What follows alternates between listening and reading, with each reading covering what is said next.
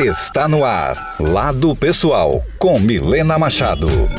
O podcast de entrevistas da Rádio Antena 1.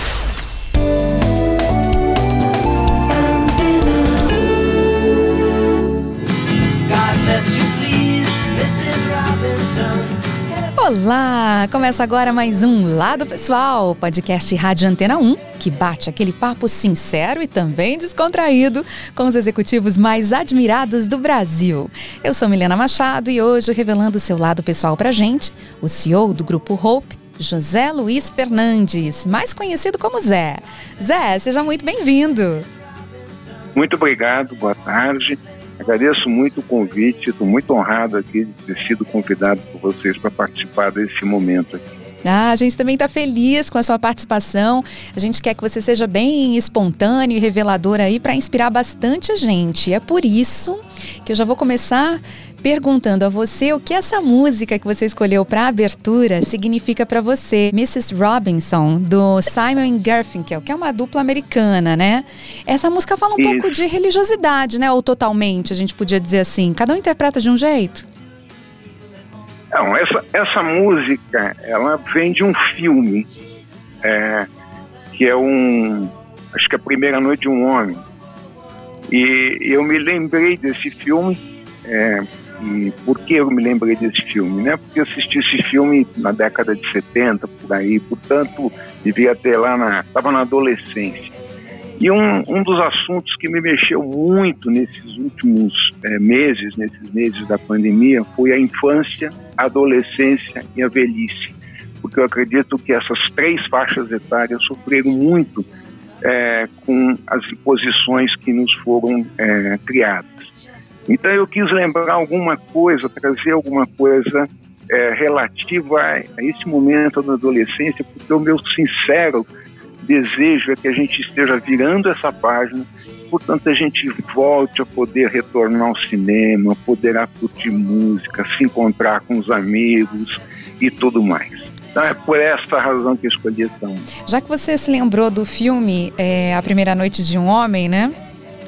Uh, vamos falar então das noites e dos dias das mulheres, né? Que tem a ver com o seu negócio atual, a moda íntima feminina. Você já está aí há 16 anos no grupo Hope, ocupou diversas posições, entrou aí como consultor e atualmente é CEO. Uh, 16 anos é tempo suficiente para entender a intimidade feminina? Ou você ainda teria dúvidas, por exemplo, para surpreender a sua esposa, dar um presente mais íntimo?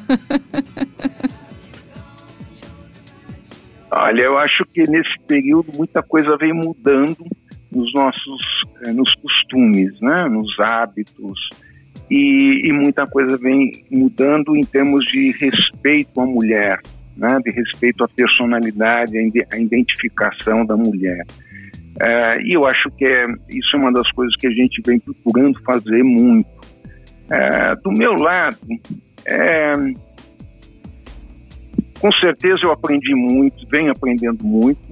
É extremamente desafiante viver num mundo como esse, bastante desafiante, tá? Mas ao mesmo tempo muito prazeroso, muito gostoso. A gente vai descobrindo a cada dia novidades, a gente vai descobrindo Muitas pesquisas nos ajudam no sentido de identificar os comportamentos, os desejos, as expectativas. É, e por outro lado também a gente precisa ter muita sensibilidade. A gente precisa saber muito ouvir os outros, né?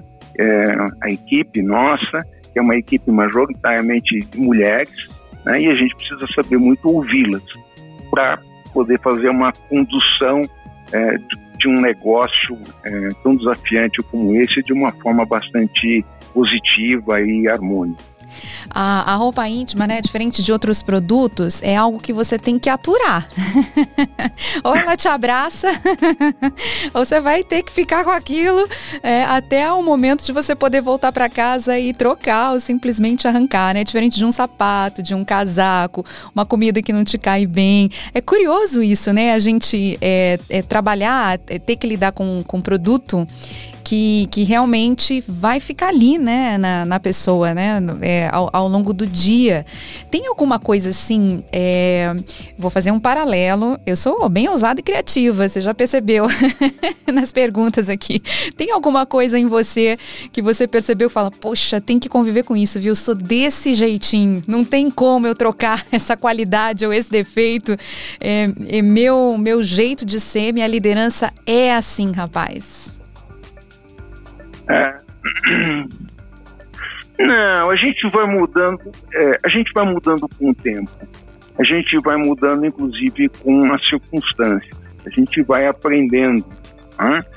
É, eu acredito que num determinado momento é, da minha vida eu era muito mais uma, um fazedor, uma pessoa que é, tinha como missão fazer as coisas do que propriamente é, levar as pessoas a que elas executassem. A partir de um determinado momento eu comecei a aprender de que o, o segredo e que a, a a grande atribuição minha como é, executivo era justamente fazer com que as pessoas fizessem, com que as pessoas abraçassem aquelas causas, é, aqueles objetivos e, portanto, é, mudou, digamos assim, a, a, tônica, o tom. Você não precisava ser já aquele que ia na frente com a bandeira, na, frente da batalha com a bandeira. Não você tinha agora é de levar as pessoas a executarem esse papel, a puxarem cada um por si, a partir de, digamos assim, de, uma, de um pacto, de uma composição, de uma combinação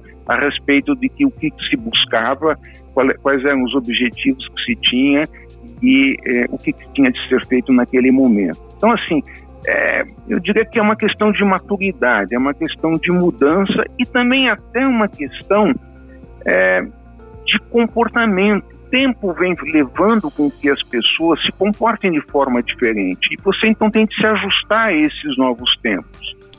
Então, assim, é uma combinação. Uma vez eu ouvi dizer que você é, gosta de se colocar é, no lugar do dono, que você, como, como executivo, você está sempre muito atento a isso, a esse ponto de vista dos, dos acionistas, do, dos donos, né? E aí, nessa hora, você sai de si mesmo. É, é, verdade. Eu, aí, aí é o seguinte, eu sempre me coloquei, isso assim foi, acho que desde a minha primeira atribuição como uma pessoa responsável por uma, uma determinada atividade, eu sempre me posicionei como dono. Agora eu vou te dizer uma coisa, eu não necessariamente me posicionei como o dono, eu me posicionei como um dono. O que significa que não necessariamente eu concordava com as ideias do dono mas eu pensava como tal. Né? E isso é, foi muito bom, porque é, fez com que eu, permitiu com que eu tivesse, é, expressasse as minhas opiniões de forma muito sincera, de muito aberta é, para os então é, responsáveis ou então donos da, da, da, empresa, e que desse embate né, de dois donos, de duas visões de donos, a gente chegasse num pacto para executar uma determinada tarefa.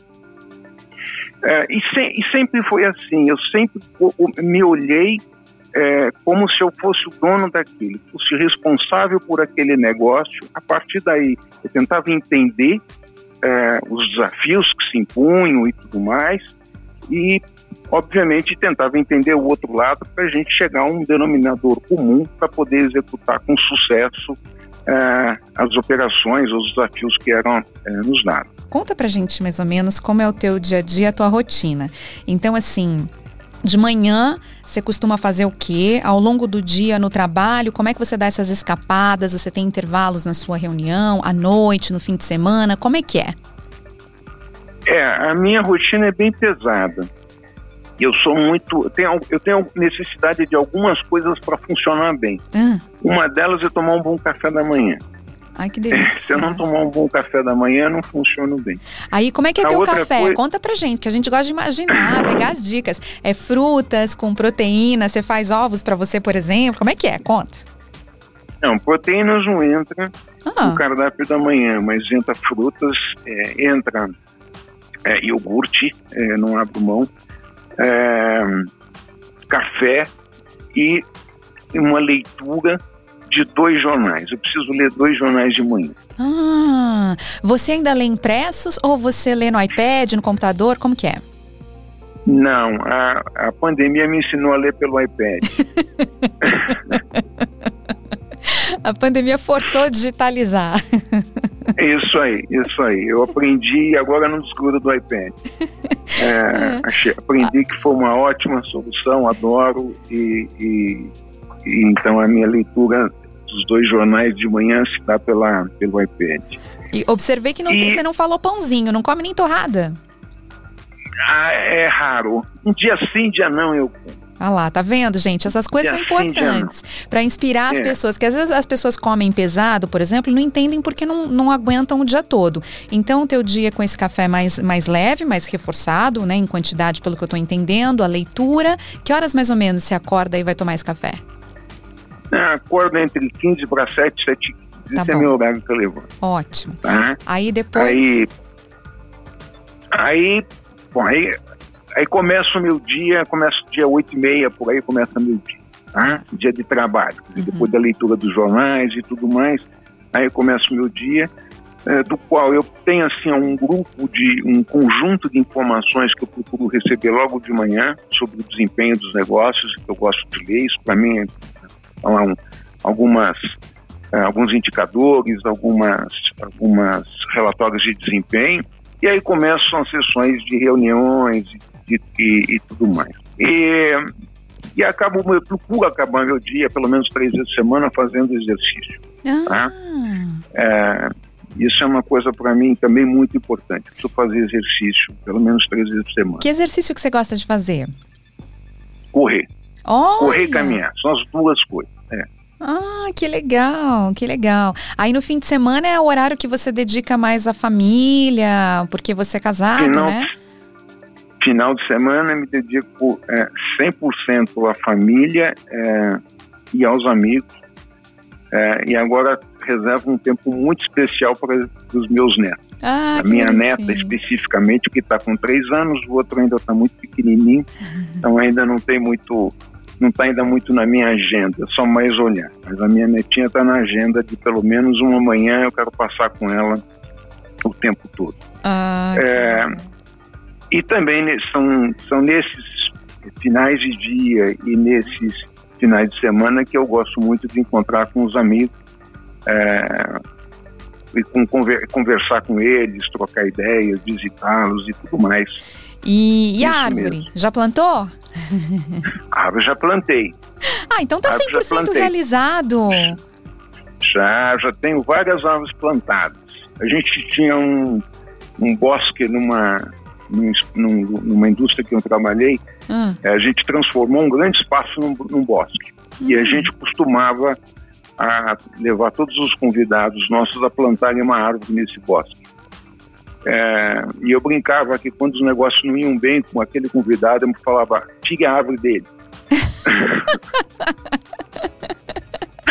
Porque acontecia de muita gente de fora, ficava super encantado com a ideia de plantar árvore, depois eles mandavam é, mensagem perguntando quando tá, como está a árvore, etc, etc, etc. Né? E aí eu, eu brincava com o pessoal, o negócio não está indo bem, tira a árvore dele. oh, liga para ele e fala que tem, vim, tem que vir aqui, é aguar, é a tratar da terra, né? Tem que manter. Se ele isso, quer uma árvore frondosa. tem de cultivar. Mas é. tirando, você perguntou do, você falou do livro, sim. É, não é um livro, é um, é um memórias. É, e na verdade eu tinha ganho um, um caderno é, da minha neta que era Vô me conta a sua história. Ah, adorei. E a partir daí, é, isso me serviu de inspiração, porque eu resolvi escrever mesmo. Aí eu comecei contando assim minha história de. É, enfim, quando eu me lembro que eu era criança, das histórias dos meus avós, dos meus tios, dos meus pais, enfim, e aí da minha escola, e aí fui contando do meu irmão, enfim, aí fui contando toda a minha história até o momento que eu é, me caso. Aí eu parei. Agora, dessa, dessas suas lembranças, qual que mais marca, assim, é, você, que você percebe que, olha, essa experiência me formou como pessoa, ah, isso, essa vivência que eu tive, poxa, eu consigo aplicar ensinamentos ou sentimentos que eu percebi, a racionalidade até hoje. O que que, devem ter muitas lembranças, mas tem alguma que você, que mais te marca, assim, que você acha que mais te, te construiu? Olha, todo, mundo é, tem, tem lembranças de infância, né? Tem lembranças de amigos, de parentes e tudo mais. A gente sempre tem uma, uma marca, imagino eu, né? Todos nós temos uma, temos uma marca muito forte dada pelos nossos avós, uhum. né? É, eu tenho uma lembrança muito especial é, de tios meus, hum. é, de um tio é, chamado Reinaldo, uhum. e da, da esposa dele, que era irmã da minha mãe, chamada Vininha. É, e esses dois, esse casal, eles eram fazendeiros no interior de São Paulo. Eu morava em São Paulo e eu adorava ir para essa fazenda. É, primeiro porque eles me recebiam como como rei. Né? É, segundo que a fazenda, é, para mim, era um mundo maravilhoso, completamente diferente da vida é, na cidade. Né? E a fazenda deles, claro, aos meus olhos, né, daquela época, era um, um lugar mágico. É, eles tinham, é, eles geravam energia própria para casa através de catavento. Estou falando isso lá de trás. Nossa. Eles tinham lá um sistema de captação d'água é, para abastecer a casa, que era um sistema de ariete, é, que bombava água para dentro da casa e essa água era aquecida pelo é, fogão a gás, fogão a lenha, e você tinha tomava um banho, então, enfim, tinha assim muita coisa gostosa, muita coisa agradável, é, mas tinha que assim que era um mundo maravilhoso, né, que me despertava com um monte de coisa. Eu sempre fui uma pessoa muito curiosa, então tudo isso me despertava muito. Mas tinha assim um lado humano deles, porque eles eles, especialmente ele, o meu tio Reinaldo, era uma pessoa que adorava, era criança, chato, fazia pergunta de tudo, né? como nasce, como planta, por que isso, por que aquilo. Ele tinha uma paciência fantástica de me esclarecer tudo, de me contar as histórias. A gente sentava e ficava olhando para o céu, naquele escuridão, vendo as, as estrelas. Ele ficava me contando tudo explicando tudo aquilo que eu perguntava e tudo mais. E com isso eu aprendi muita coisa. Eu aprendi muito a observar a simplicidade da vida das uhum. pessoas do campo. Aprendi a olhar muito, que era uma coisa que esse meu tio tinha, que era o, respeito ao meio ambiente. Estou falando coisas lá de trás, essa palavra talvez nem, nem fosse tão falada, mas eu me lembro que ele tinha um, um carinho muito grande pela terra e tudo mais. É, enfim, foi um momento assim muito legal, muito gostoso e, e curioso. É, meu tio faleceu há pouco tempo atrás e até recentemente eu ia visitá-lo e ele me recebia com uma alegria enorme. Né? E ele adorava sentar comigo num canto e me contar as histórias dele, o que ele estava fazendo, etc.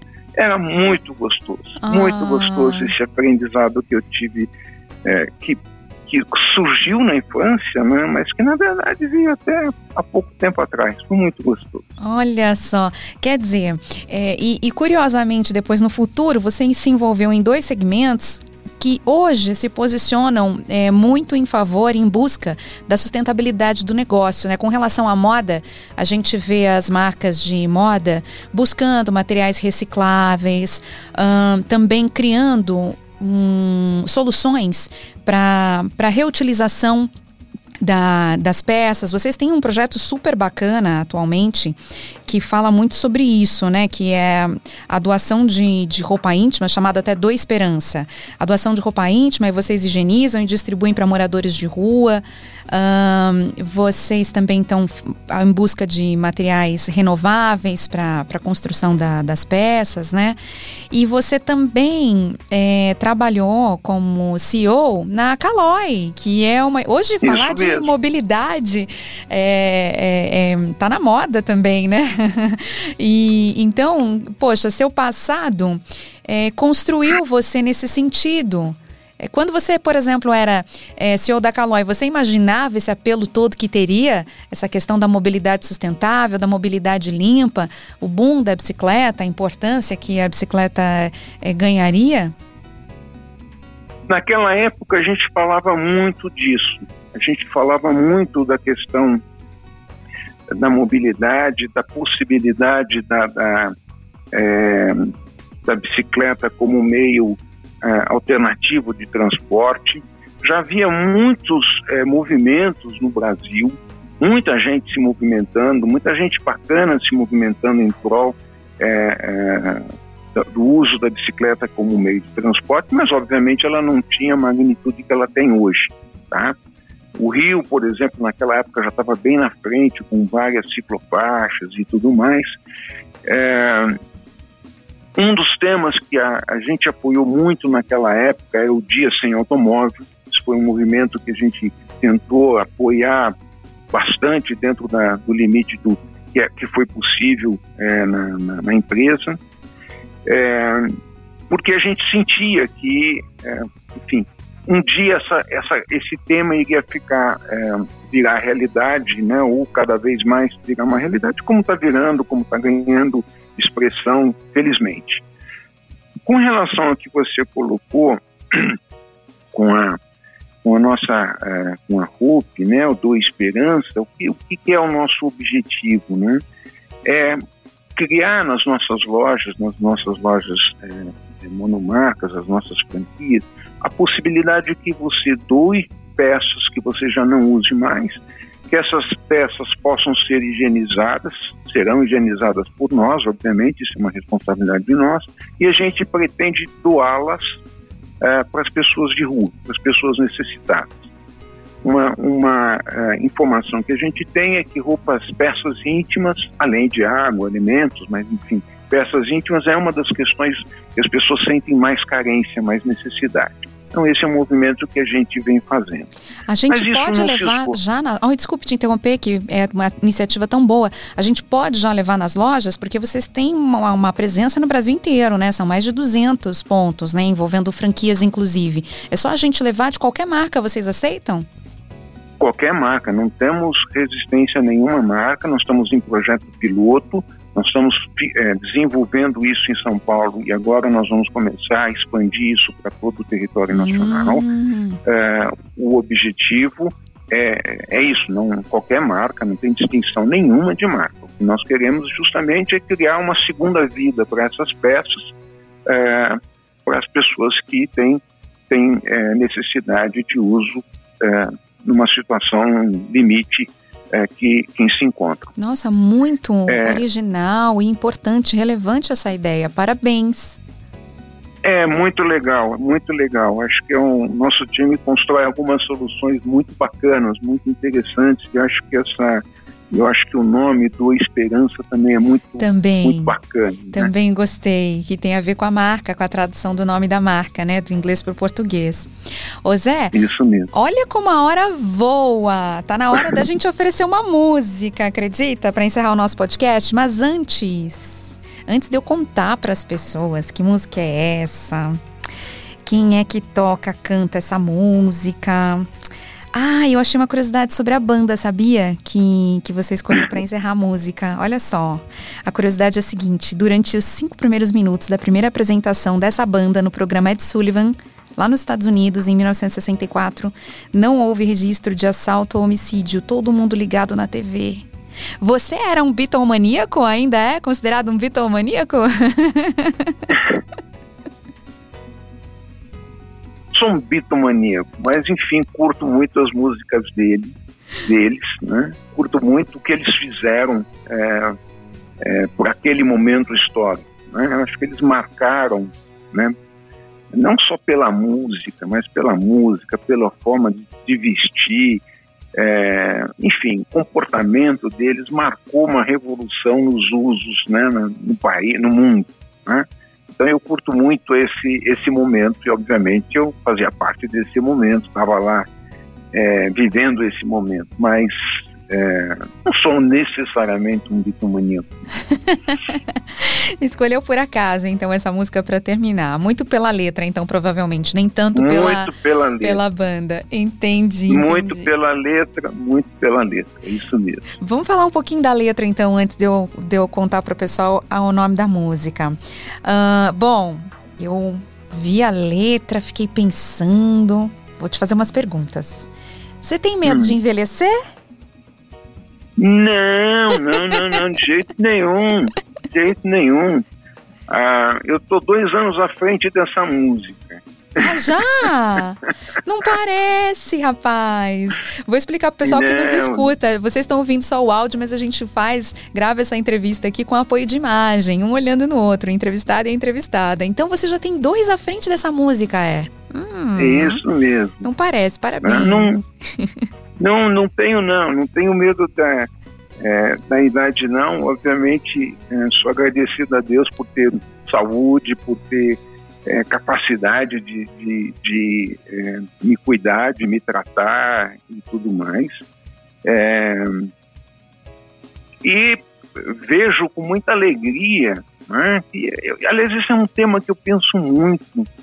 É, quando a gente fala de expectativa de vida, né, e quando a gente retroage, a gente fala que a expectativa de vida no Brasil era de 40 e poucos anos a 30 anos atrás, alguma coisa assim cuja expectativa de vida está na faixa de 70, se não me engano, 60, 70 e poucos anos. Uhum. E, a, e, as projeções é que a expectativa de vida está cada vez mais crescendo, natural. Uhum. uhum. Né? Uhum. Então, assim, um, um, um, dos temas que eu penso muito né, é como as pessoas precisam se reinventar é, para poderem viver com qualidade. Uhum. Não só qualidade é, financeira, qualidade é, de saúde, mas também qualidade no sentido de se sentirem úteis, de contribuírem para a sociedade, de hum. atuarem na sociedade naquelas coisas que lhes atraem. Né? Você né? já pensa na sua segunda que... carreira? tenho, tenho sim. Tenho vários projetos para minha segunda carreira. Primeiro, eu tenho um projeto é, importante, não posso deixar de, é, é, de dizer, que é de pensar no encerramento da, dessa minha carreira. Né? Tá. Assim como a gente executa bem a carreira, a gente precisa pensar também no encerramento dessa carreira. Tá. Né? E o encerramento dessa carreira, para mim, passa é, por um processo de aperfeiçoamento do sistema de governança do lugar onde você está e num processo de preparação de sucessores, de líderes sucessores para executarem melhor uh, as atividades do que eu executei até então. Uhum. Né? Uh, essa, isso para mim é, é inegociável. São dois temas assim muito importantes. Uhum. Né? Depois, obviamente, tem a sua segunda vida. O que, que você vai fazer a partir daí? Né? Uhum, uhum. E aí eu tenho projetos, projetos não, tenho já alguns empreendimentos pessoais Ai, que, eu estou tocando uhum. e, eu quero acelerá-los, quero uhum. fazer com que eles que, se desenvolvam estão se desenvolvendo, graças a Deus, mas eu quero torná-los mais legais ainda, mais bacanas ainda. É, tem um tema que eu gostaria muito de fazer, que era de é, contribuir com jovens empreendedores, ajudá-los de alguma forma é, no, no, sucesso dos seus negócios. Isso é uma coisa que eu tenho muita vontade de fazer. Acho que tem uma, uma bagagem interessante para compartilhar com algumas outras empresas, um sistema de de governança, de companhia, de Como conselheiro, é, uhum, com certeza. Isso. Acho que tem muita coisa legal que eu acho que eu poderia é, contribuir. Enfim, tem bastante coisa para fazer. tá só começando, né? Tá o, o, segundo round. Quer dizer, ainda nem começou. Tá ainda nem começou. Você tá fechando ainda o primeiro. É, adorei. Isso mesmo. Isso é uma coisa importante. Encerrar o primeiro da melhor forma possível. Muito bem, no seu tempo, né? Já vi que você também é, leva a vida assim com essa, com essa naturalidade, o tempo ao tempo não está se colocando uma data para começar ou para terminar, porque isso é um hábito também. Tem pessoas que funcionam assim. Ah, aqui eu vou ficar cinco anos.